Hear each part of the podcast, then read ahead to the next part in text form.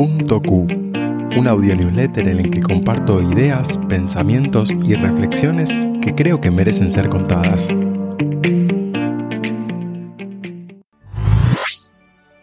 La prisión simulada. Este mes se cumplieron 50 años del experimento de la prisión de Stanford en el que el doctor Simbardo y su equipo hicieron interactuar a grupos de personas en roles simulados de guardias y prisioneros en una cárcel ficticia. El estudio reveló cómo la gente se adapta a los roles sociales que se esperan de ellos, en especial los más estereotipados.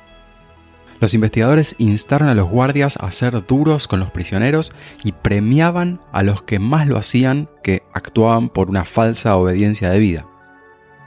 El experimento se fue de las manos y se canceló en la primera semana. Esto me hace pensar en las empresas, que ponen personas tóxicas a ocupar puestos en los que tienen el permiso del entorno y sus líderes para hacerlo. Y el resultado está a la vista. La trampa de la disponibilidad. Los MOOC fueron un punto de inflexión en la educación, pero su rol fue cambiando hasta hoy. Las ventajas son enormes y las desventajas pocas pero profundas. Su problema principal es que confiar en el propio ritmo está en el ámbito de la conveniencia y la baja fricción que acompaña nuestra tendencia natural a evitar el esfuerzo. El hecho de saber que el contenido está ahí produce la sensación de que podemos accederlo cuando queramos, y esa disponibilidad aparente nos hace sentir tranquilos. Pero esa tranquilidad atenta contra el aprendizaje, que requiere acción y romper la inercia es parte del proceso. Por eso, funcionaron mejor para la gente con autodisciplina, que termina siendo la habilidad clave en el aprendizaje. El espíritu del tiempo. Todos estamos signados por el momento histórico en que nacimos. El espíritu del tiempo de cada generación condiciona lo que somos y cómo vemos el mundo. Por eso conviene entender sus patrones y aprovechar nuestra relación con él.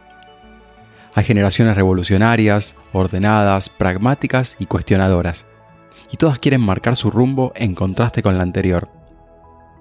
Todas tienen sus modas y figuras que representan cualidades y valores emergentes, y todas liberan a su modo sus frustraciones e inhibiciones. Adaptarse al tiempo en que vivimos no es una opción, porque su paso deja obsoleto todo lo inmóvil. En palabras de Jacques Lacan, que renuncie quien no pueda unir a su horizonte la subjetividad de su época.